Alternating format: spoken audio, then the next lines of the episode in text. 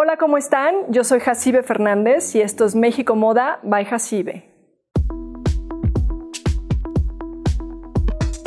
Bueno, creí necesario hacer este video porque últimamente en las entrevistas y en los medios con los que he tenido algún tipo de conversación, ha sido constante el que me han dicho, oye, es increíble cómo has hecho tanto en tan poco tiempo. Oye, es increíble cómo tu marca ha crecido tanto en tan solo dos años y medio. Y bueno, pues no siempre les contesto esto, pero ustedes se los digo. Solamente me ha llevado 15 años conseguirlo. Si ustedes se rieron del otro lado de la cámara, al igual que yo, pues les quiero contar qué significan estos 15 años y cómo han ido evolucionando a lo largo de mi vida personal y de mi vida profesional. Primero comienzo contándoles que yo no soy diseñadora de modas de profesión. Y eso es importante decirlo y reconocerlo porque valoro y respeto mucho a aquellos diseñadores que sí son diseñadores de profesión, que sí estudiaron una carrera, maestrías y que tienen conocimiento eh, mucho más técnico y académico que yo. ¿Yo por qué estoy en la industria de la moda? Bueno, porque mi abuela era diseñadora de alta costura, mi bisabuela también lo era y tenía una fábrica de ropa muy importante al norte del país, en Sonora. Mi mamá también estaba involucrada en la moda, era una mujer sumamente creativa y de ella heredé la habilidad del dibujo, del diseño, del patronaje, además de que bordaba de una manera espectacular. Yo no estudié diseño de modas, decidí estudiar negocios. Soy licenciada en Administración de Empresas por el TEC de Monterrey. Tengo una maestría en Administración y Alta Dirección también por el TEC de Monterrey. He estudiado másters en Relaciones Públicas, Protocolo y Marketing por diferentes escuelas, una de ellas por una universidad española.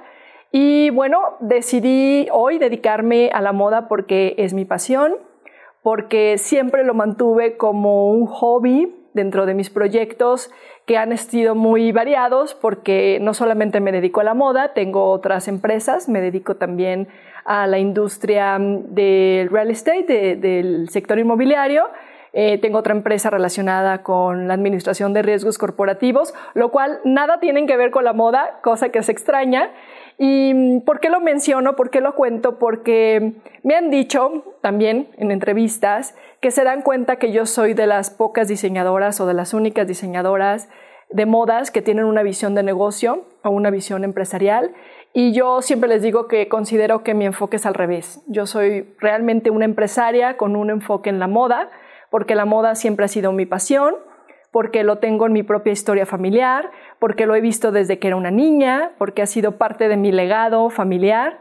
Así que hoy les puedo decir que sí vivo la moda desde mi propia pasión, desde mi propio estilo, desde mi propia historia y de mi propia vocación y hoy con un enfoque y un legado que poco a poco se los voy a ir transmitiendo. Bueno, les voy a contar cómo es que llegué a la moda. Eh, cuando estaba trabajando en uno de mis empresas, que además en esa época, o sea, hace 13 años, eh, ocupaba un lugar muy importante a nivel nacional, me dedicaba a la administración de riesgos corporativos y en ese momento vivía una etapa personal y profesional muy importante, muy interesante, me estaba yendo muy bien, la verdad es que mis objetivos se cumplían, estaba creciendo también rápidamente, ganaba dinero, ganaba premios, reconocimientos, viajaba. Realmente mi primer proyecto de moda lo hice hace 15 años con esta pequeña marca de vestidos de algodón con licra que se llamaban Carlota. Era un proyecto chiquitito que lo único que hacía eh, para mí era ayudarme a despejar en estos momentos de crisis y de estrés que tenía con mis otras empresas. Así que pues siempre lo mantuve, mantuve, mantuve a la moda como una actividad muy cercana a mi desarrollo profesional, aunque lo hacía solamente como un hobby. Dentro del edificio en donde tenía mis otras empresas, siempre hubo un pequeño showroom en donde exhibía algo de lo que había hecho para mí, porque evidentemente era ropa que usaba yo y quien quisiera comprar cuando me conocía y veía algo que yo traía puesto y le resultaba interesante, les decía que ahí lo podía encontrar. Bueno, pues ¿dónde es que o en qué momento llega la moda a gran escala como hoy la puedo realizar o la puedo interpretar? Más o menos hace 12 años tuve que hacer un viaje a Europa de negocios y caminando por una calle del centro de Madrid me encuentro en un aparador dos vestidos que llaman mi atención. Eh, eh, evidentemente, para mí era súper extraño que yo me encontrara con dos prendas que llamaran mi atención, porque en ese momento mi look no era muy fashionista, si le podemos poner un concepto a mi estilo, porque como vivía en un mundo, en un medio muy corporativo, pues como muchas mujeres ejecutivas, vestía siempre con colores muy similares, discretos, como el blanco, el gris, el azul, el negro, cuando mucho utilizaba algunos accesorios discretos, un fular, un tacón medio, una bolsa discreta. O sea, realmente no era mi, mi estilo lo que yo estaba viendo en ese aparador. ¿Qué había ahí? Bueno, eran dos vestidos sumamente coloridos, ajustados al cuerpo, muy bordados, con un cinturón muy lindo que, estaba, que tenían a la cintura y bueno, pues llamaron mi atención. Entré a esta boutique, compré las piezas, impulsada por la persona que me acompañaba y el resto del viaje, que fue un viaje largo porque tuvimos que recorrer otras ciudades de España y de Europa, es que comencé a usarlos. Fue para mí interesante y me llamó la atención que la gente me hablaba de ellos. Me decía que se me veían bien, que en dónde los había conseguido, que qué lindos eran. Y bueno, siempre creo que hago muchos análisis de lo que me sucede y de lo que me dicen, y esa no fue la excepción. Así que mm, lo que pude identificar, quizá nuevamente con esta visión más empresarial y de negocio, es que estas piezas eran productos diferenciados, que no solamente se trataban de moda, sino que eran productos que tenían un diferenciador y que podrían resultar interesantes también para el mercado mexicano. Así que con esta como mm, percepción de que este producto podría resultar en México es que todavía en el viaje me decido contactarlos. Les envío un correo al correo clásico que encuentro en una página web, les explico que soy una mexicana, que encontré sus productos en un aparador, que los compré, me llamaron la atención y que primero quería saber si tenían un proyecto de internacionalización, si estaban en México y si no, si me daban oportunidad de presentarles alguno de ellos. Pues pasó muy poco tiempo en el que tuve que esperar para recibir una respuesta. Me dijeron que querían escuchar cuál era mi idea y qué les podía plantear o qué les podía proponer. Así que para no hacérselos muy largos, al poco tiempo regresé a España con un business plan. Les, propuso, les propuse volverme distribuidora de su marca en México. En ese momento la firma todavía era una firma pequeñita, que si bien se encontraba en todo, en todo España, no tenían tiendas especiales para la marca. Donde yo lo compré realmente era una multimarca esta empresa se dedicaba solamente a distribuir a mm, mayoristas a través de la exposición en dos ferias de moda importantes en España, que se llaman, bueno, en el MoMA, que es la Feria de Moda de Madrid. Y bueno, pues eh, les gustó mi propuesta con este enfoque y esta visión nuevamente empresarial. Trabajé con ellos en todo lo necesario para traerla al país, desde registrar su marca, trabajar en las composiciones que podríamos traer a México para que pudiéramos beneficiarnos de los tratados internacionales. Em, trabajamos en el etiquetado, abrimos una empresa, creamos lo, lo que se requería en términos fiscales y legales para poder importar. Así que me animé, la verdad es que primero lo vi como un reto y un proyecto adicional a lo que hacía, no como un negocio principal, pero sí me llenaba nuevamente de adrenalina y dije, creo que por aquí es. Tuve la suerte, bueno, no sé si llame suerte, pero la busqué, que mm, el primer cliente importante en México fuera un almacén, un almacén muy grande que conoció la colección, conoció el modelo de negocio que traíamos para México y me dijo, ok, tráelo. Así que Tuve la fortuna de que el primer cliente era muy importante en el país, con muchos puntos de venta, así que entre que firmé con ellos todos los acuerdos, hicimos todos los registros, llevamos a cabo todas las actividades necesarias para poder importar em, y, traer, traer, las colecciones al país y empezarlas a vender en este almacén. Así que fue muy interesante este proceso y en menos de medio año, Jacibe ya tenía una colección de una marca española eh, hecha en Europa, vendiéndola en México, en donde además los registros fueron otorgados para mi empresa mexicana. Así que parecía que ya lo había logrado, pero no fue tan sencillo.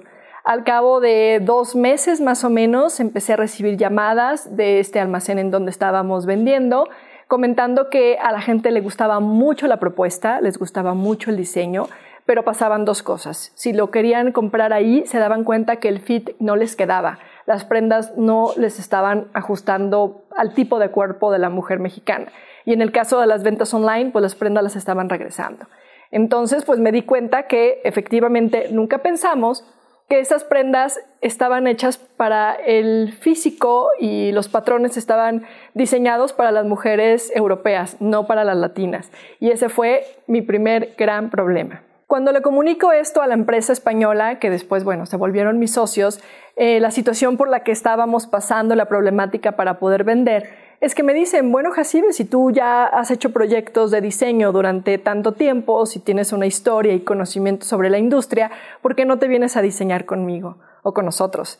Y dije conmigo como en primera persona porque en ese momento la directora internacional de la marca, una mujer que hoy puedo decir que ha sido una de mis grandes mentoras, se llama Maya Kalu, eh, trabajaba de forma eh, muy individual, solamente diseñaba ella y bueno, después las áreas de comercialización lo vendían, pero ella era muy reservada en cuanto al conocimiento y me dio la gran oportunidad de empezar a trabajar con ella.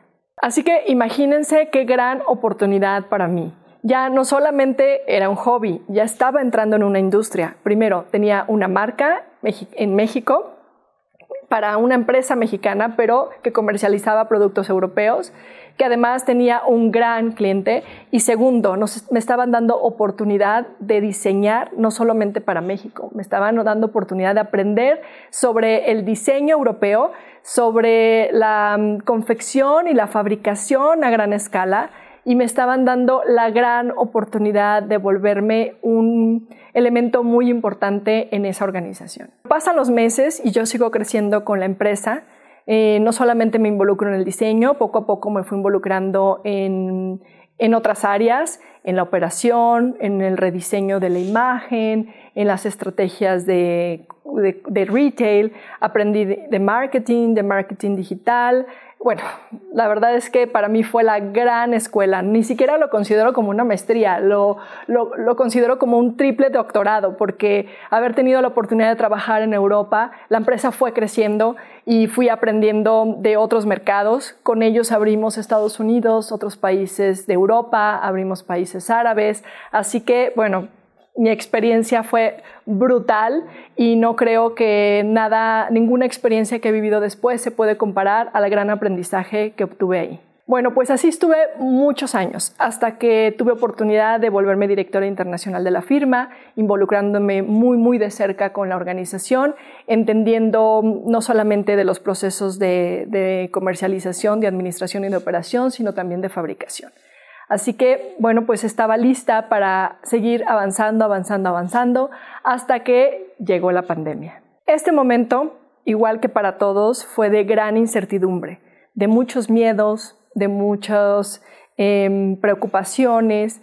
En ese momento teníamos un proyecto de expansión muy importante en México, así que recién habíamos adquirido algunos compromisos financieros fuertes nuestra estructura estaba creciendo, nuestro almacén era mucho mayor, cada día importábamos más, así que, igual que ustedes ya se imaginarán la gran crisis en, la que me sentía que estaba creciendo. Bueno, así que como yo tengo claro que nunca me puedo detener, busqué la manera de continuar y continuar y continuar. Evidentemente cuidando nuestra salud y cuidando a toda la gente que está en la empresa, es que decidimos buscar la manera de, no detenernos. Tuve la fortuna de enterarnos alrededor de 30 días antes del lockdown en México lo que, iba, lo que había pasado en España. De repente en España cerraron todos los puntos de venta y todo nuestro stock se quedó dentro de él. Y eso provocó pues que no pudiéramos comercializar a través del e-commerce porque nuestro modelo eh, es es diferente al de muchas marcas, no tenemos nuestras prendas o en España no teníamos nuestras prendas en un almacén, sino que los pedidos que surgían de nuestra página digital se iban surtiendo de nuestros puntos de venta. Una vez que se cierran los puntos de venta, no teníamos nada que vender en España. Y como me di cuenta que esto iba a pasar en México también, me anticipé, así que con una gran decisión y una gran locura logística y de operaciones que cerramos tiendas, sacamos todo nuestro stock, sacamos lo que teníamos en las almacenes y las tiendas importantes en donde estábamos vendiendo y acumulamos todo el inventario que había en el país en un solo almacén. Y de repente llega el lockdown en México y me encuentro con toda esta incertidumbre, con todos estos compromisos financieros, con trabajadores, con muchos compromisos también legales y de muchas cosas, pero con un almacén lleno de stock. Dije, ¿qué tengo que hacer? Pues buscar la manera de venderlo. Para entonces, en nuestra plataforma digital o nuestra página en línea, pues era más un catálogo digital que una verdadera tienda les comparto hoy una estadística. En ese momento solo el 10% de nuestras ventas se hacían a través de la plataforma digital. Hoy el 80% de nuestras ventas se hacen a través de la plataforma digital. Cuando arranca o inicia la pandemia, nuestra web no estaba lista, no o sea, sí funcionaba como una tienda digital, pero honestamente no era ni atractiva, ni funcional, ni tenía buenas estrategias. Así que lo único que me quedó en ese momento era meter las manos con mi equipo de de comunicaciones y de sistemas para buscar la manera de hacerlo más eficiente. De una manera también muy empírica, rápida y como si estuviera metida en una gran universidad, me puse a estudiar para entender cómo funcionaba cómo funcionaba la plataforma en la que teníamos montada la página, cómo estaban nuestros visuales, buscamos ser más, mucho más interesantes las fotografías, cambiamos descripciones, corregimos la plataforma de pagos, nos metimos a entender cómo funcionaba el el, marketing digital a través de las plataformas de Facebook y todas las redes sociales. Así que me puse a estudiar, a estudiar, a estudiar, a hacerlo mucho más eficiente junto con mi equipo, hasta que nos dimos cuenta que eso empezaba a, ser operable.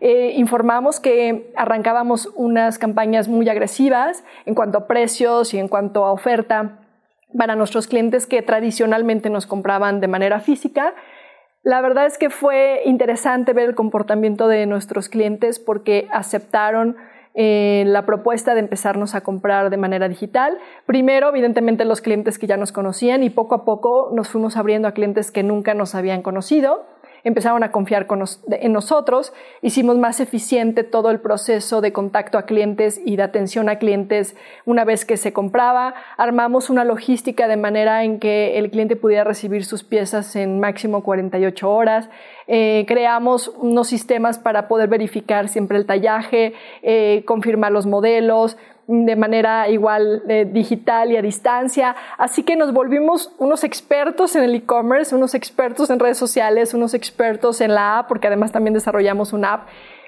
¿Qué es lo que quiero decir? No les quiero contar exactamente todas las actividades que hicimos, pero lo importante aquí es que nunca nos detuvimos y seguimos y seguimos y seguimos. Y este proyecto se volvió hoy la base de lo que es Jacibe y fue lo que nos permitió seguir avanzando en un proyecto que parecía que se iba a morir en ese momento. Ahora, para no cansarlos y no aburrirlos, me preguntarán, bueno, estás contando la historia de la marca española, ¿dónde está Jacibe?